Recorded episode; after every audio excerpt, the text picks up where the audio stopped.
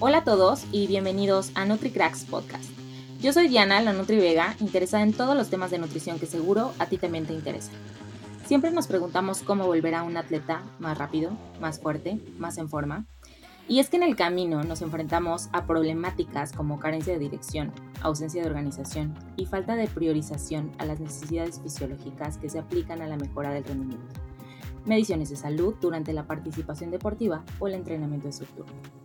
Pero hoy, para seguir esta conversación, tengo a un gran invitado de honor y experto en esto. Él es Jay Ehrenstein, licenciado en Ciencias del Ejercicio y Preparación Física. Ha trabajado con atletas de UFC, NFL, Liga MX, rugby, campeones del mundo de Jiu-Jitsu, entre otros. A mí me da una felicidad enorme tenerla aquí hablando de este tema, porque como saben, sí, este podcast es de nutrición, pero para todos los que nos interesa la nutrición deportiva y los que nos interesa realmente la planeación y planificación de esto, pues este tema les interesa.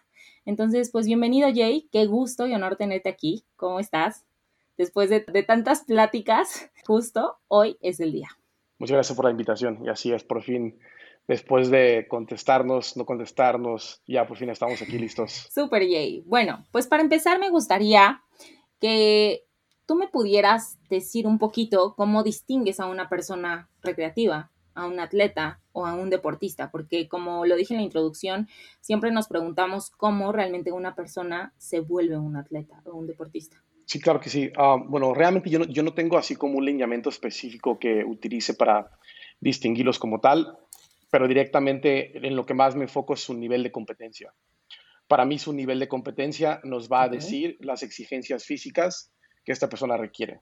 Cualquier atleta o persona que compita, por ejemplo, en artes marciales mixtas, sabemos que entre más alta sea la categoría o el nivel, por ejemplo, de pasar de amateur a profesional, y dentro de profesional hay distintas ligas. No es lo mismo Combate Américas o hoy en día llamado Combate Global, en comparación con una liga como Bellator, en comparación con una liga de UFC.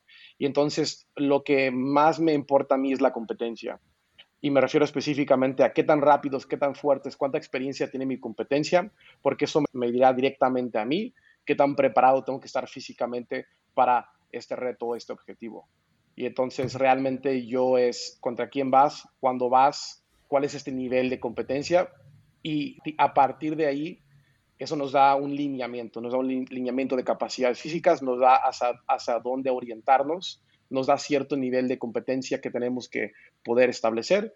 Y posteriormente, claro, sigue la evaluación de tu propio cliente y entre la evaluación de tu cliente y el nivel de rendimiento y competencia al que quieres llegar, se traza todo ese paso desde A a la B. Ok. Y, por ejemplo, una persona nueva que quiera empezar como un, un deportista amateur, ¿qué realmente es lo que tú puedes definir que necesita como funciones básicas para que mejore su rendimiento? Entonces, hay ciertas um, características que yo creo que son totalmente universales y después habrá aquellas que son específicas. Creo que la mayoría de atletas de distintos deportes requieren un enfoque general y un, un enfoque universal en comparación con uno específico. Contrario a lo que muchas personas creen, que cada deporte es extremadamente distinto y, cada deporte es como único, um, es de mi creencia hoy en día que la mayoría de deportes comparten demasiadas similitudes. Si vemos fútbol americano, si vemos básquetbol, si vemos tenis, si vemos, si vemos soccer, todos requieren aceleraciones cortas. Todos requieren poder correr 10 metros, 5 metros, ser muy, entre comillas, explosivo, ser muy rápido, ¿no? Una tasa de producción de fuerza muy elevada. Pero también eso no significa que un peleador que no va a correr, ¿verdad? No va a hacer un sprint, no significa que no pueda beneficiarse del estímulo neural y mecánico que hacer un sprint le da al cuerpo. Desplazar su cuerpo a alta velocidad, extender la cadera con una gran, digamos, violent movement, un movimiento muy violento, muy explosivo, es algo que a todos estos deportistas les va a ayudar, de igual modo al beisbolista. Y dentro de eso mismo, todos requieren un cierto balance, ¿no? De, capacidades físicas. Entonces, a mí no me, ah, si me dicen, oye, el golfista nunca va a hacer un jalón como tal, ¿no? Eh, ¿por qué ponerle una dominada? ¿Por qué hacerle un remo invertido? Para mí son cosas muy básicas que tienen que cumplir y, lo digo porque la mayoría de atletas, y, después te, te, mandaré un video de, un jugador que estaba en la NFL, ¿no? eh, jugaba en los Chargers. Lastimosamente ya no juega en los Chargers, ahorita está en Canadá, pero llegó conmigo, fue mi primer atleta de NFL, dije, este chavo va a ser un monstruo, ¿no? Romeo Finley venía de colegial, ser un monstruo en el equipo de Florida, y su capacidad, bueno, su competencia de movimiento más bien era pésima. Yo podía moverme mejor que él. Yo podía aterrizar mejor que él. Yo podía saltar por más distancia que él. Después te paso videos, te, quedas como de, verdad. Y entonces, por eso es que veo a tantas personas que son elite, tantas personas que han llegado a niveles muy altos y creo que necesitan más generalidades, necesitan cosas mucho más básicas. Y ahí es el concepto que habíamos platicado un poquito, ¿no? De, de, ser atleta y ser deportista y para nosotros la salud o ser humano, ¿no? Entonces, yo creo que todos estos deportistas han llegado a donde están, no por su entrenamiento o preparación física, más bien pese a su preparación física. Y entonces me ha tocado con chavos de fútbol profesional, mujeres de fútbol profesional, este, peleadores, a múltiples deportes que llegan sin competencia de movimiento básica. Y entonces creo que para mí mi punto de partida es todo lo general. Hay un balance de fuerza entre su empujar y su jalar, pueden mantener posiciones atléticas, pueden entrar a una posición atlética, saben que saben correr, saben cambiar de dirección, saben dónde va el pie, saben aterrizar, saben desacelerar y entonces todo eso para mí, aunque no lo hagan en su deporte, son cosas que tienen que dominar. Porque, de nuevo, hacer un sprint, jalar un trineo para un peleador o cualquier deportista en general va a traer grandes beneficios. Entonces, para mí es el punto de partida general y ya cuando mis clientes logran este nivel que yo deseo ver, ya me pongo a pensar un poquito más en el deporte. Sin embargo, hay una gran distinción entre el preparador físico y el coach o entrenador deportivo.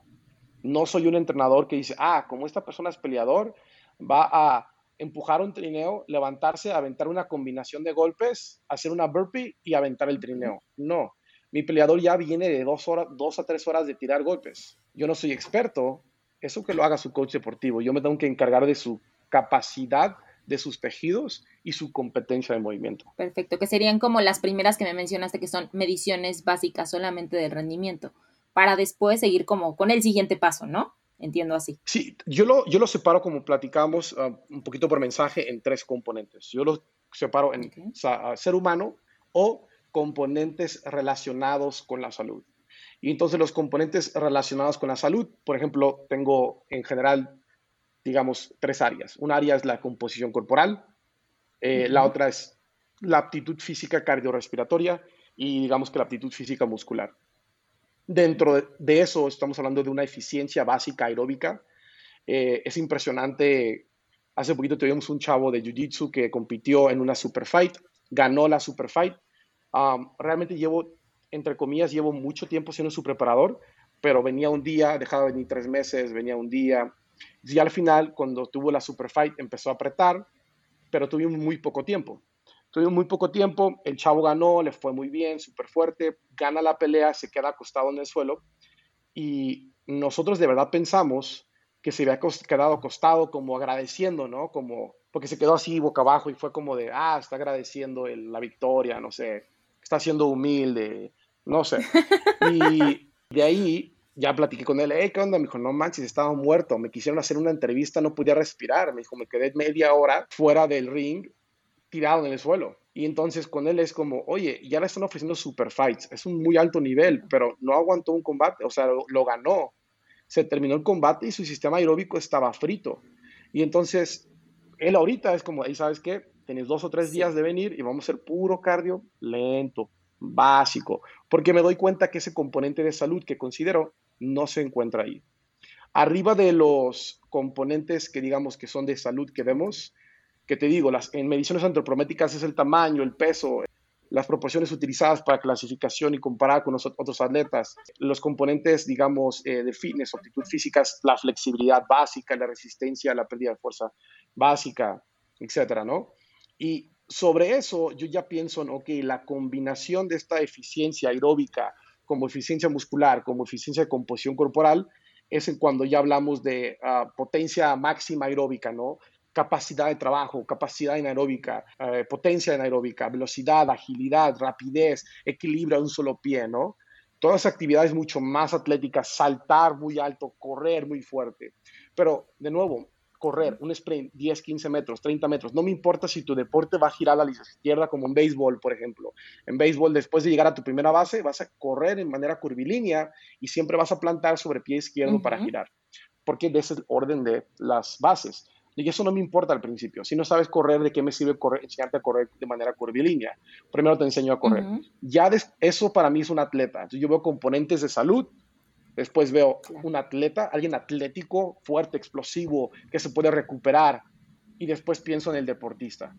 Y al deportista yo ya digo, a ver, ahora sí, el basquetbolista, bueno, va a correr, pero va a tener que desacelerar muchas veces, muchas veces más y va a tener que cambiar de dirección y aceleraciones muy rápidas. Y su tasa de trabajo es tal con tal.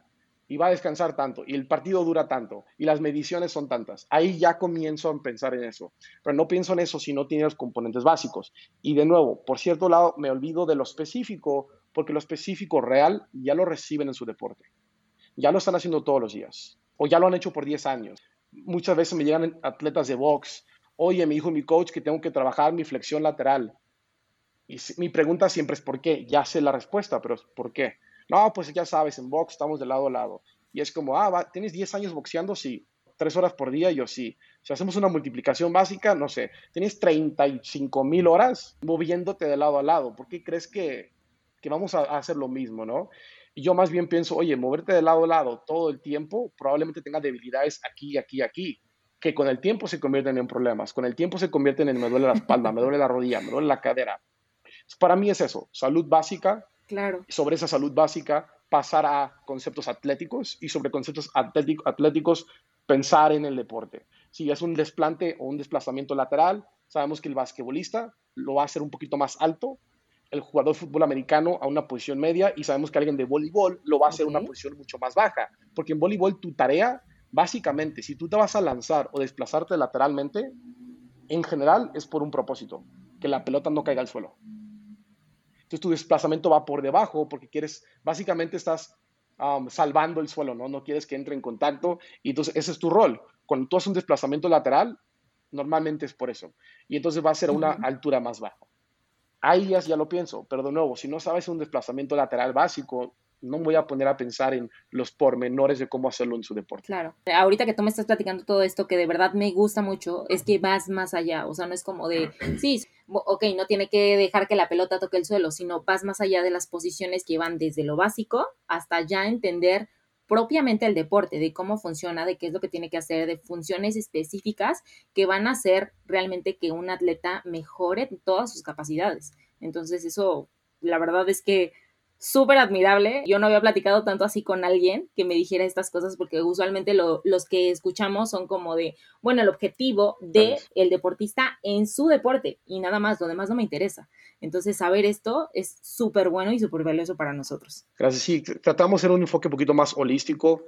Este, nos importan mucho los pormenores del deporte, los conocemos, los estudiamos, hacemos todo un análisis del deporte, pero hay generalidades que se comparten somos humanos al final del día, aunque todo el mundo se quiera sentir que es un copo de nieve único y especial, compartimos los mismos músculos o la gran mayoría de los mismos músculos. Hay un par de músculos que de repente no aparecen en ciertos cuerpos, pero en general somos, o sea, compartimos muchísimas cosas y el deporte, o sea, si tú me encuentras en un deporte que sea como de campo o, o canchas, etcétera, que no requiera glúteos explosivos, que no requiera estabilidad, que no requiera capacidad de frenado, dime cuál es, o sea, todos. Y entonces es como, cuando me llegan clientes, el otro día, no voy a decir nombres, pero, eh, bueno, ni siquiera voy a decir deporte, porque después lo pueden suponer, este, bueno, un atleta corría y literal corría con las manos así. O sea, corría y las manos así, como si estuviera nadando. Y, y era como de, ¿has visto tus manos? Y como, sí, a veces veo fotos y sale mi mano así y yo, no. Y trabajamos puro braceo. O trabajamos correr, quitábamos el braceo, la pasábamos a bracear. la mano durante la aceleración va aquí y aquí, y la mano durante la velocidad máxima va aquí y aquí. Y vamos a trabajar eso, arrollados, sentados, semi-arrodillados, vamos a trabajar puro braceo. Y después lo vamos a integrar a tu carrera e inmediatamente te prometo que se dio una diferencia. Y era como de, oye, lo sientes, ¿verdad? Y era como, sí. Y aparte, ¿dónde va la mano? ¿En qué posición? Hay personas que realmente corren así Entonces, la verdad, hay que tensar la mano porque nos ayuda más rápido a, ciclar. Y entonces, todos esos detallitos es lo que tratamos de pulir. Oye, ¿dónde va la mirada? ¿Dónde va el pie? ¿Cuántos grados de flexión? Y que es una carrera de dos puntos, una de cuatro puntos, una de, de pie, ¿no? Entonces, es eso, es entender, especialmente más allá de rendimiento, te voy a decir una cosa rápido. Nuestro primer objetivo, que yo le digo a todo mi atleta que entrena conmigo, es si yo te puedo ayudar a reducir el riesgo de lesiones o te puedo ayudar a quitarte molestias, yo me siento exitoso. Ya, ah, si aparte de eso mejoro tu rendimiento, si tu rendimiento mejora después de eso, bueno, punto a favor adicional. Pero para mí, que llegues sano a competencias, no hay un atleta mío que no te pueda decir que lo primero que les pregunto cuando entran conmigo es, ¿cómo estamos? ¿Qué nos duele? ¿Qué problemas hay? Todos, es lo primero que pregunto. Entonces, a partir de ahí yo tengo un programa y tengo un programa que se va a quedar un 80%, 90% idéntico, pero de acuerdo a de repente, ¿sabes qué? Me torcí el tobillo. Vamos a alterar el programa de entrenamiento. Oye, Jay, y después de estas capacidades atléticas, por mensaje me, me contabas ya después pasar a unas capacidades dentro de las delimitadas por el deporte, y me gustaría saber cuáles son esas, o que me explicaras un poquito más acerca de ese tipo de capacidades diferentes a las capacidades atléticas y las básicas. Entonces las capacidades atléticas ya delimitadas por el deporte son estas, son, es, es, el salto dentro del deporte. Por ejemplo, ¿por qué va a saltar mi atleta? No, pues sabes que nada más va a saltar al delantero probablemente para dar un cabezazo. Y entonces yo ya comienzo a decir, bueno, ¿Va a saltar así, rígido hacia arriba o va a entrar en un ángulo, saltar y pegar? Bueno, va a entrar en un ángulo. Entonces yo ya digo, a ver, ya sabe correr y ya sabe saltar, ahora vamos a combinar una aceleración de 10 metros, caer en ángulo, saltar y hacer movimiento de cabeceo. Entonces ya ese es el momento en donde ya sabe correr, ya sabe saltar, ya sabe aterrizar y vamos a presentárselo en un contexto deportivo específico. Y ahí pudieses agregar que, por ejemplo, probablemente si va a dar un cabezazo, es un tiro de esquina en muchos escenarios. ¿Y qué sucede? ¿Va a estar solo? No, va a haber más personas. ¿Va a saltar y va a caer solito? O quizás salta, quiera dar un cabezazo y también alguien más lo empuja. Y cuando lo empujan, ¿va a caer todo bonito y perfecto en la posición ideal de aterrizaje? No. Desde ahí podemos agregar el componente de, bueno, mi cliente salta y por atrás con una pelota, yo lo voy a empujar de lado o lo voy a empujar hacia enfrente. Y no voy a dejar, y no voy a dejar que vea desde dónde lo empujo. Eso ya es el contexto deportivo específico. El, bueno, quiero saltar, quiero aterrizar, pero desde algo que sea delimitado por el deporte. Eso no se lo voy a poner a alguien que no sabe saltar y que no sabe aterrizar. Y tampoco voy a hacer una aproximación, una carrera para poder hacerlo. No tiene, no tiene sentido. Y entonces, ya todo aquello delimitado por el deporte es cuando yo ya me enfoco específicamente en estas capacidades cómo se deben manifestar en tu deporte. Estas capacidades atléticas, cómo se manifiestan de manera específica en tu deporte. Y ahí es cuando ya hacemos los cambios. Sin embargo, de nuevo, si no sabes correr, no sabes estabilizar un solo pie, no me sirve copiar tu deporte, porque simplemente hay que recordar que la práctica no hace la perfección. La práctica perfecta hace la perfección. Entonces, ese para mí es un problema. Veo a muchísimos eh, ponentes um, hacer un ejercicio, ¿no? Y es, y es, es el típico problema de, de creer que, que, toda crítica viene de, por ejemplo, si yo critico a alguien es porque le tengo celos, ¿no? O porque lo, lo odio, o quiero ser como él, ¿no? Y entonces, te pongo un ejemplo. Hacen algo, hacen una sentadilla mal, su cliente hace la sentadilla mal, y al lado ponen un texto. Y al lado ponen un texto. Ya sé que la sentadilla está mal, pero está mejorando. Eso no es una excusa. No es una excusa saber que lo está haciendo mal. Yo tengo clientes que llegan y hacen algo, yo digo, ¿sabes qué? Vamos a hacer sentadilla frontal. Ya lo tengo en la mente. Llegan, comienzan a hacer la sentadilla frontal, se las enseño, les explico el movimiento, les digo lo que quiero ver, permito que lo hagan con la pura barra para ir calentando y inmediatamente lo veo y digo, no, no lo quiero. ¿Sabes qué? Olvídate, pon la, regresa la barra y se quedan como de... Yo ya digo, a ver, ¿yo qué quería de la sentadilla frontal? Bueno, quería una carga anterior, quería estabilización de toda esa zona escapular con un patrón dominante de rodilla. Y entonces digo, es, es, lo que quiero, por eso estoy haciendo la sentadilla frontal. Ahora, ¿Qué pasa? ¿Qué, problema vi? Por ejemplo, el otro día me llegó un chavo que baila hip hop y estamos ayudándolo. Inmediatamente vi, él tiene un problema de tobillo que al hacer el movimiento dominante rodilla, cuando ambas piernas trabajaban juntas, el pie izquierdo se iba de una manera inimaginable y se desviaba del movimiento. Dije, a ver, espérate, hazme un movimiento sentadilla split, una barra aquí, pum, perfecto, excelente, ese es nuestro ejercicio porque sigue siendo dominante de rodilla, me sigue dando esa estabilidad que quiero, me sigue dando la carga anterior que deseo, pero inmediatamente tengo un movimiento pristino.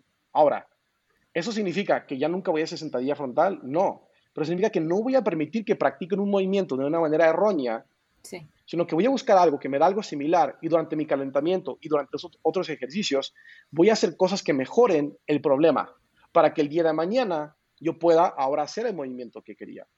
Y entonces es eso, simplemente tenemos que hacer las cosas bien, no hay excusa. Y, si nos, y si alguien te comenta, oye, eso está mal, es realmente sentarte y decirte, pues sí, o sea, mi cliente tiene que hacer sentadillas, es un problema. O sea, todos creen que tienes que hacer sentadilla trasera, tienes que ser peso muerto. Y con esa mentalidad de que tienes que hacer algo, se lo tienes que dar a tu cliente. En vez de decir, no, ¿qué es, qué es un peso muerto? Bueno, es un movimiento dominante de cadera con cierta aportación también dominante de rodilla, tiene una carga anterior de no axial. Entonces dices, ah, ok. Entonces este otro ejercicio hace algo muy similar. Y a veces tendrás que hacer dos ejercicios. A veces yo digo, a ver, quiero esto, pero chin, esta variante no me da, me da tal parte, pero no me da la otra. Entonces inmediatamente hago lo que me da A, B y C, me falta D, E, F, agarro otro ejercicio que me dé D, E y F.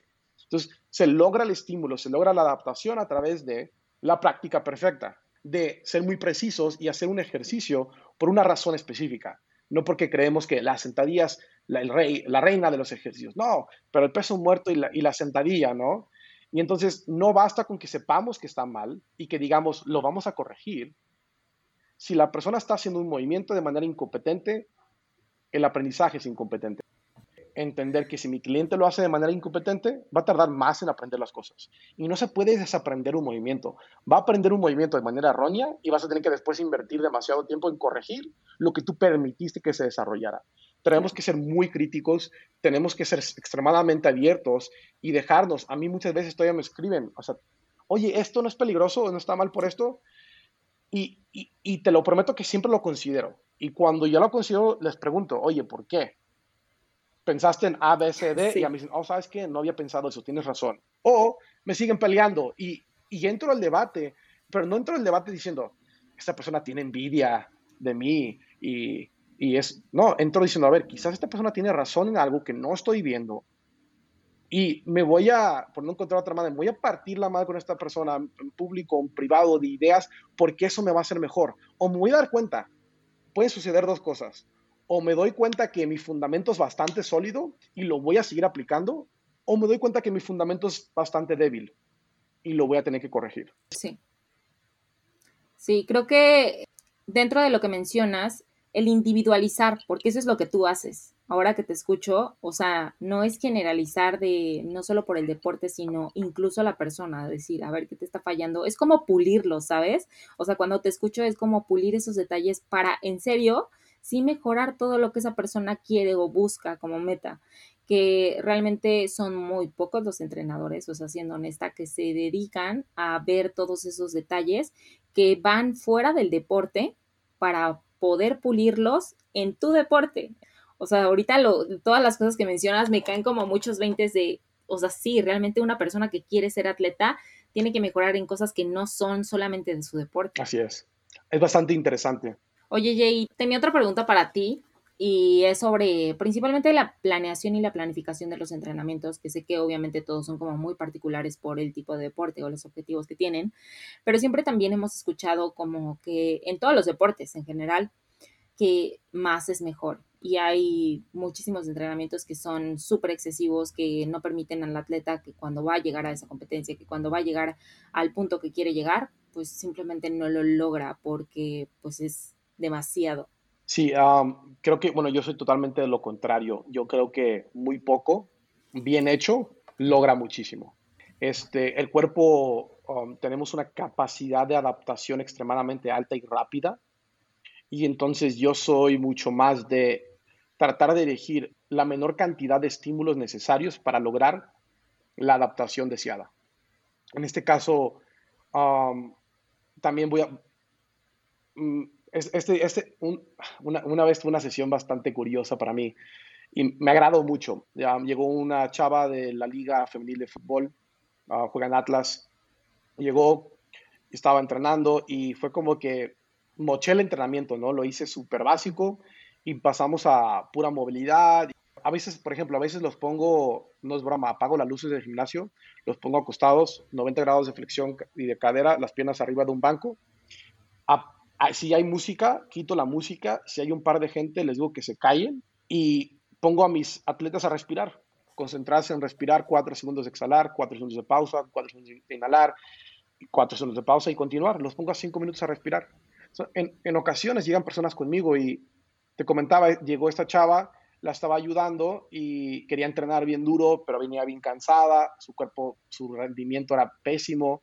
Y entonces empezamos a estirar y hacer movilización y respirar y la chava se empezó a reír. Y yo así como de, ¿qué pasó?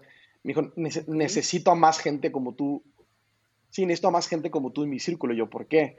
Me dijo, porque todo el mundo me exige más, todo el mundo me empuja, hasta yo misma digo, tengo que hacer más. Entonces llegas tú y es como, espérate, hay que relajar esto, hay, hay, que, hay que reducir niveles de estrés. Entonces, realmente en la planificación con atletas es bastante, diría que complejo, pero también voy a decir que muy sencillo. Complejo porque va a haber problemas todo el tiempo. Sencillo porque opta por lo menos estresante. Opta por la recuperación. Si en algún momento tienes que preguntarte qué hacer, la respuesta casi siempre va a ser más recuperación. Ahora, eso no significa que no tengamos sesiones pesadas, ¿no? No significa que no tengamos sesiones donde vamos a darle muy duro. Simplemente estoy diciendo que de acuerdo a los niveles de rendimiento y recuperación de tu atleta, habrá muchos días en donde tú lo mejor que puedes hacer es dejarlos descansar y o ayudarlos a recuperarse. Oye, Jay, el otro día, bueno, estaba escuchándote justamente en un video de parte de las planificaciones que haces pues, para ayudar a un atleta a mejorar todos estos detalles, ¿no? Entonces estaba escuchando que decías que pues realmente tú tienes que enfocarte como en los movimientos que más hacen, ¿no? O sea, no sé, en un deporte puede haber como mucha, mucha variedad de ejercicios que formen parte de un deporte. Pero si no son todos los ejercicios los que realmente va a necesitar en el momento de competir o en el momento de su pico más alto, pues no es necesario que los pongas todo el tiempo en la misma planificación. Entonces, eso también me interesó mucho. Pues realmente sí tiene razón, o sea, hay muchas veces que nosotros entrenamos como muchas cosas esto cuando realmente no, no tiene por qué. Y hablabas específicamente de los burpees y de todas estas cosas que muchas veces hacemos, que le damos como mucha importancia a cosas que no deberíamos de darle tanta. Sí, o sea, existe un cierto como enamoramiento o moda por ejercicios, ¿no? Este, y para mí, de nuevo, todo ejercicio es un estímulo desde una cuestión de coordinación o neurológica hasta una cuestión mecánica. Entonces, para mí es mucho más importante buscar movimientos que realmente asistan a la mecánica que quiero poder lograr en un deporte. Por ejemplo, por eso soy muy fan, um, si alguien ha visto mis historias en Instagram o lo que sea, soy muy fan de la sentadilla arriba de un banco. Um, soy muy fan de la sentadilla skater. Soy muy fan de la sentadilla con una sola pierna sobre algo inclinado. ¿Por qué? que la rodilla se desfasa, la tibia se desfasa. Si tú haces una sentadilla hacia atrás, tu tibia queda casi vertical. Si tú haces una sentadilla skater, tu tibia queda totalmente al frente, tu pie está aquí, tu tibia está así. Y entonces eso se parece mucho más a la mecánica de carrera, a la aceleración. Y entonces estoy entrenando la pierna de manera individual, porque cuando corremos sucede una pierna a la vez, hay una fase de vuelo, de la pierna de manera individual, pero también con un mejor ángulo de la tibia, o en inglés dicen positive shin angle, o un ángulo positivo de la tibia. Entonces tengo una ventaja, una especificidad aumentada mecánica desde el concepto de el ángulo de la tibia, torso hacia el frente, igual torso, tibia, mismo grado, a una sola pierna. Y esos ejercicios también me dan gran componente de estabilidad, balance, propiocepción.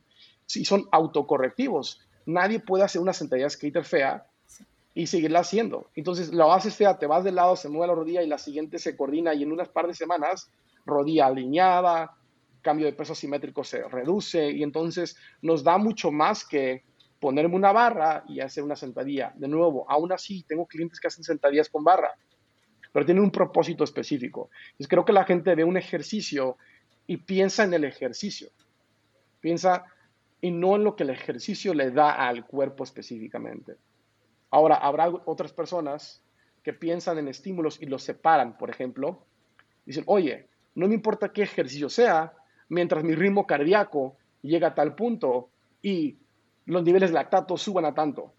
Para mí eso no, lo, eso no es adecuado. Eso es adecuado cuando hablo de salud, cuando hablo de capacidad cardiorrespiratoria básica, consumo máximo de oxígeno, tumbral de lactato básico. Cuando pienso en eso está bien. El salir a trotar, el salir a correr, remar un rato, nadar, todo eso está bien. Pero no cuando pienso en un deporte específico, cuando estoy más cercano a competencia. Tengo que tener toda esta cuestión interna de subproductos metabólicos y producción energética dentro de un movimiento. Porque de nuevo, no porque el corazón está a tal ritmo, no tiene nada que ver correr, cortar y cambiar dirección que hacer una burpee. Entonces, no porque los subproductos metabólicos sean muy similares, se está trabajando lo que quiero. Y al final del día, lo último que veo es esto. Todo movimiento es práctica, todo movimiento da aprendizaje. Y entonces, ¿para qué quiero que mi atleta que juega rugby, fronton, fútbol americano, aprenda a tirarse al suelo y regresar y saltar mil veces? Porque de verdad, no es broma, he visto programas con mil burpees en una sesión. Y o 30 minutos de burpees, digo, a ver, espérate, porque no, que la cuestión metabólica, yo, oye, ¿no puedes lograr la misma cuestión metabólica con un patrón más similar y que tenga un aprendizaje motor que se expanda a otras cosas? Si la respuesta es sí, yo no voy a hacer las burpees. Yo trato de nuevo, con el menor estímulo, lograr la mayor cantidad de cosas que puedo hacer. Imagínate, si lo separáramos, tendría que ser una cosa para lo metabólico, una cosa para la mecánica y una cuestión para todo lo, de aprendizaje. Pierdo tiempo y es un estrés innecesario. Sí, totalmente. Te digo, o sea, como que la forma en la que individualizas todas estas, estas cuestiones físicas son detalles que no se ven. O sea, a menos de que tú realmente estés preocupado por tu cliente y realmente quieras lograr y llevarlo a su objetivo. O sea, si no es como algo muy general y no me vas a dejar mentir, no solo en cualquier deporte, o sea, tú buscas hacer cualquier tipo de ejercicio y todo es muy básico, muy general. O sea, todo es lo mismo de sentadilla, igual peso muerto, hip thrust, o sea, son como ejercicios muy básicos, pero que no buscan más allá, más que darte como todo lo básico. Sí, yo, yo creo fundamentalmente que todo parte de la ignorancia. Um, creo fundamentalmente que la mayoría de entrenadores no saben qué está sucediendo en un hip thrust, que no han estudiado biomecánica, um, que no saben, no saben la función básica de, un músculo, ¿no? Este, he dado, como lo sabes, he dado creo que cientos de cursos, he tenido a miles de alumnos um, y en ninguna ocasión y en muchas ocasiones me ha, dado, me ha tocado darle cursos a personas que veo de ponentes, a personas que veo que son vistos como lo más alto de México. Y yo preguntar directamente, ¿qué hace el pectoral? ¿Cuál es la función del pectoral? Y nadie me ha podido responder. Y si nos metemos a los isquiosurales y la diferencia entre cómo el semitendinoso y el, semimembranoso en comparación con el bíceps femoral se paran, ¿sí? de su origen y cómo eso cambia en la rotación interna de la tibia contra rotación externa de la tibia o cómo se lesiona un velocista en qué parte de la fase de, ciclar los pies se, lesiona, qué músculo se tiende a lesionar. Entonces no sabes qué músculo se tiende a lesionar, no sabes a través de qué mecanismo se lesiona, pero estás entrenando un corredor. No sabes qué hacen los isquiosurales durante la carrera, pero estás haciendo programas para un corredor. No sabes a qué parte un hip thrust, un hip thrust puede ayudar, pero a qué parte de la carrera ayuda más. Que la mecánica cambia entre cuando aceleras a velocidad máxima, tu mecánica va cambiando entre la aceleración temprana, tardía y tu velocidad máxima. Oye, ¿en cuántos metros alguien llega a velocidad máxima? ¿Cuántos metros se necesitan para estar en velocidad máxima? Y entonces, no hay esos, esos conceptos mínimos, ni siquiera hablando del deporte, hablando de, salud. Si no conoces los movimientos básicos, de repente, de repente, ah, me duele el, el hombro. ¿Por qué será? No sé. ¿Qué músculo está directamente relacionado con la lesión y qué músculos pueden causar esa lesión? Y entonces no, es simplemente haz sentadillas, haz hip thrust, haz pesos muertos, que curiosamente no sé por qué la gente hace peso muerto rumano y le ponen peso muerto, este, que totalmente distinto. Este, y entonces no hacen esas cosas y programas genéricos para todos, programas genéricos para todos, y los lanzan y lo lanzan. Y en el momento que alguien dice, oye, espérate, eso está mal, uh, eres un envidioso tú quieres ser como yo, o inherentemente en tu corazón es porque deseas algo que yo tengo. Lo que ya vi que, estaban publicando y así es como de... Sí. No, o sea, dime quizás, y siempre pongo este ejemplo, dime quizás que le tengo envidia a Greg Knuckles. de poder decir que, le tengo envidia muy de la buena, ¿no? Quisiera tener el cerebro de él, no, es mi ídolo. Para mí, Greg Knuckles es, es, es lo más alto, ¿no? Pero de ninguna manera eso, yo, yo, quisiera tener sus conocimientos, quisiera tener toda su red, quisiera poder aplicarlo, pero de, de, ninguna manera negativa, más bien lo admiro, me impresiona, me, me, me emociona aprender de él. ¿Por qué que alguien cree que, porque veo que están haciendo algo inherentemente mal y decirles, oye, eso está mal, me tienes envidia? Y es como de, mm, pues, si tuviera envidia, sería alguien, créeme, sería alguien muchísimo más alto donde estás tú, donde estoy yo, y, y de hecho no me causa envidia, me causa asombro, me causa este, emoción. Claro. Creo que las últimas dos veces, últimas dos veces que creo que sentí envidia realmente, y se las comenté a esas dos personas, fue a un entrenador que se llama Alex Samaniego y a un entrenador que se llama José Ángel Izárraga. Um, hace años, ya hace años, y de hecho se los comenté a ellos, ahorita son buenos amigos, nos reímos de la situación. Con ellos sí, o sea, yo con ellos sí atacaba y atacaba porque tenía envidia. Y fue algo que yo mismo dije, ¿qué está pasando, no? ¿Por, por qué?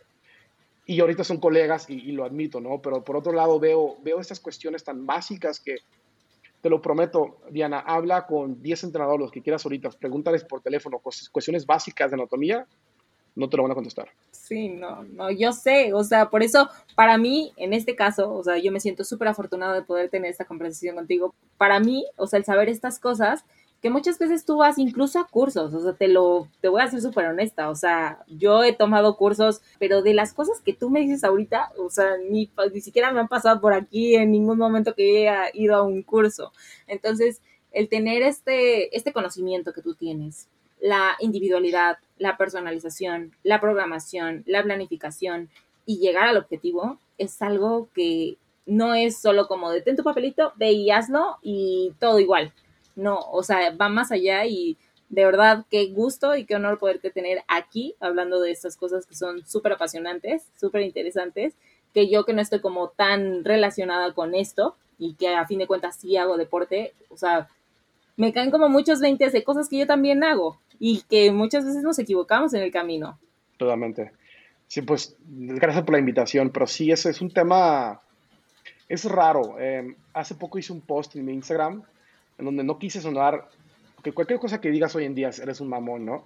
Sí. Y, no, no, Quise, no quise hacerlo, pero dije, y me pasó porque un, un entrenador que trabajaba conmigo comenzó a, manifestar como ese típico idea de lo merezco.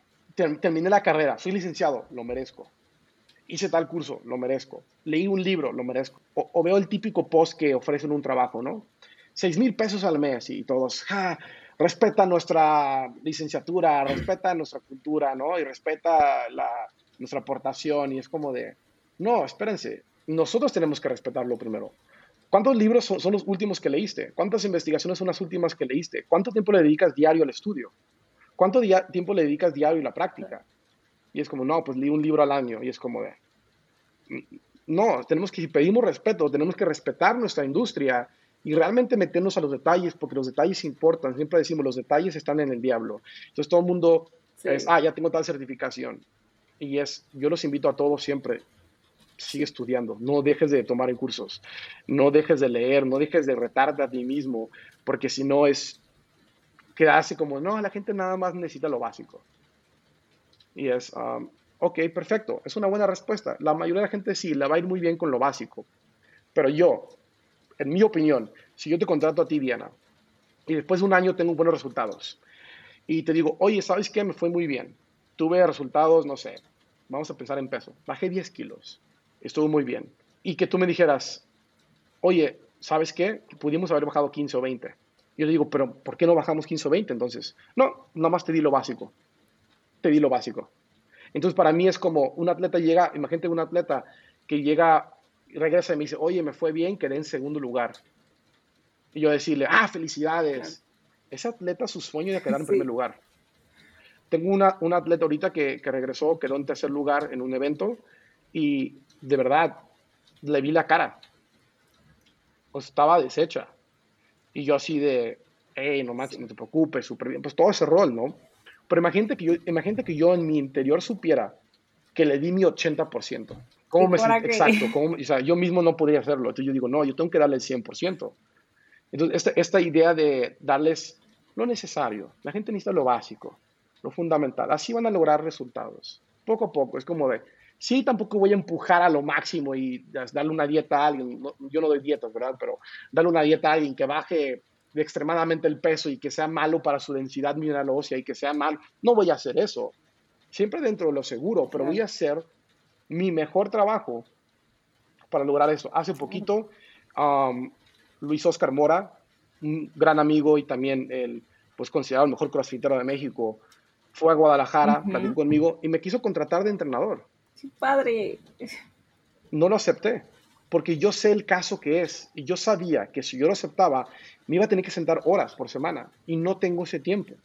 Y entonces yo sabía que para entrenarlo tendría que hacer un half-ass job, tendría que hacer un trabajo no a mi 100.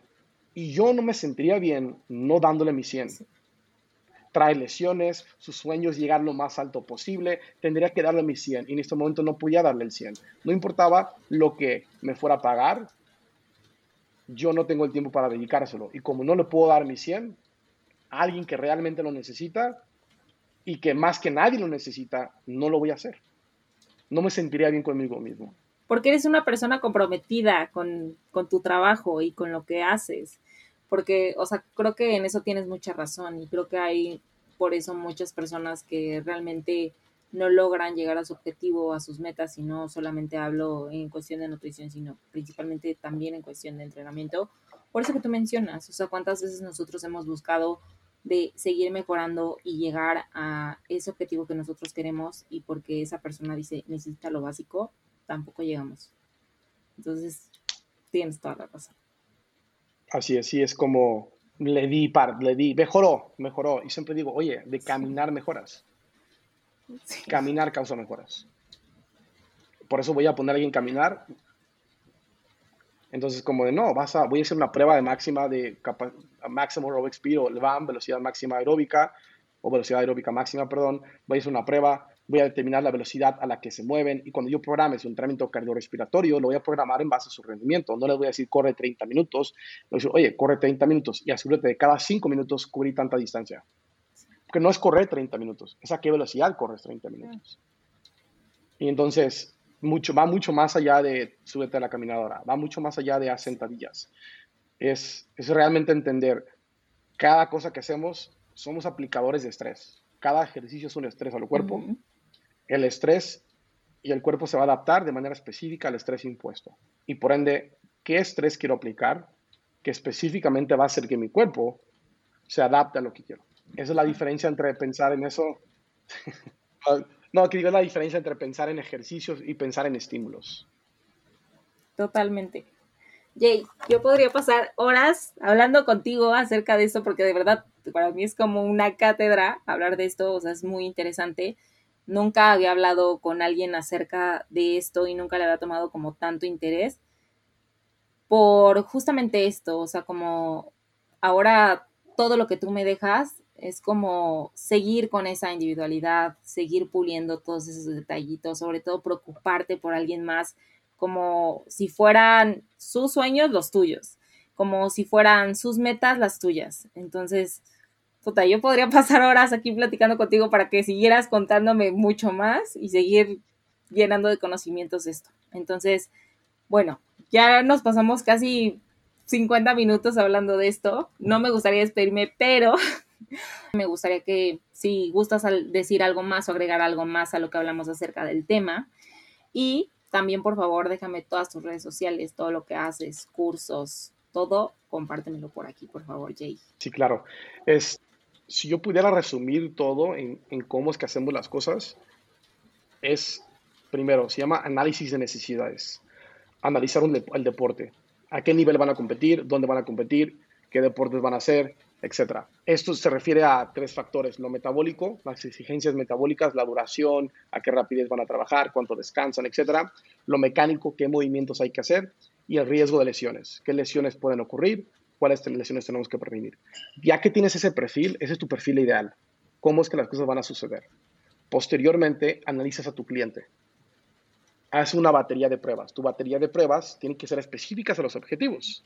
Pruebas que pongan, bueno, a prueba lo que quieres poder lograr. Cuando tú sabes a dónde quieres llegar y pones a prueba a tu cliente y tú comparas, tú y ahí te puedes dar cuenta, oye, las personas que juegan eh, tal deporte pueden levantar dos veces su peso corporal en sentadilla. Mi cliente puede hacerlo tres veces. ¿Tengo que darle más sentadilla? Probablemente no. Pero mi cliente salta seis pulgadas menos que su competencia. Probablemente la sentadilla ya no es lo que necesita y necesita mayor elasticidad, rebote. Entonces, cuando tú haces esta comparación, puedes realmente darte cuenta de qué son las cosas que tenemos que mejorar, cuáles ya tengo. Cuando ya tienes eso, vas a hacer puros ejercicios que te mejoren en las pruebas. ¿Por qué? Porque si las pruebas mejor miren el rendimiento y tus ejercicios te hacen mejorar en tus pruebas, puedes estar seguro que tu rendimiento tiene la capacidad de mejorar. Entonces, a partir de ahí tú ya puedes decir un ejemplo muy rápido. Ah, mi cliente necesita, te voy a poner el ejemplo más básico del mundo. Mi cliente necesita poder clavar la pelota, le hace falta mayor salto vertical. Excelente. ¿Qué prueba puedo hacer? La más básica, la prueba de salto vertical. ¿Va? Cuando ya haces eso, ahora sí tienes que pensar, a ver, ¿qué necesita mi cliente para saltar más alto? Bueno, probablemente los tendones, ¿verdad? Tendón de Aquiles, que es un amplificador de la fuerza, poder rebotar. Excelente. Meto pogo jump, salto sobre ambos pies, pequeña amplitud, trabajar esa capacidad de trabajo. Oye, probablemente también necesite cuádriceps y glúteos muy fuertes. Bueno, voy a hacer quizás sentadillas parciales que se parecen más a el salto con cargas muy grandes. Oye, también necesitan poder acelerar a través de todo el movimiento. Bueno, quizás mis sentadillas van a ser con bandas. Y por otro lado, obviamente necesitan saltar. Entonces mi programa va a incluir saltos, saltos pogos, sentadillas, cuarto de sentadillas con grandes pesos y saltos rango de movimiento completo con bandas para aprender a acelerar.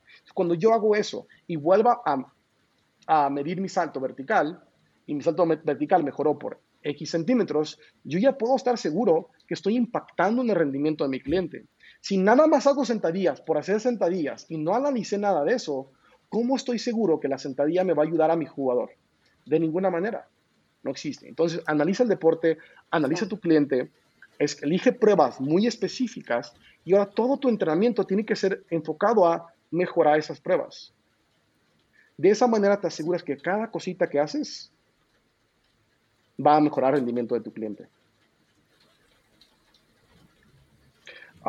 Redes sociales, Coach Ehrenstein, creo que con que vean mi apellido contigo, eh, lo podrán este, seguir. Este, en Facebook estoy como J. Ehrenstein igual. Eh, realmente son mis redes sociales, um, no estoy manejando otra. Apenas vamos a comenzar con las redes sociales de nuestro instituto como tal. Cursos, tenemos un curso próximamente en Guadalajara que lamentablemente hoy, el día de hoy ya se agotó.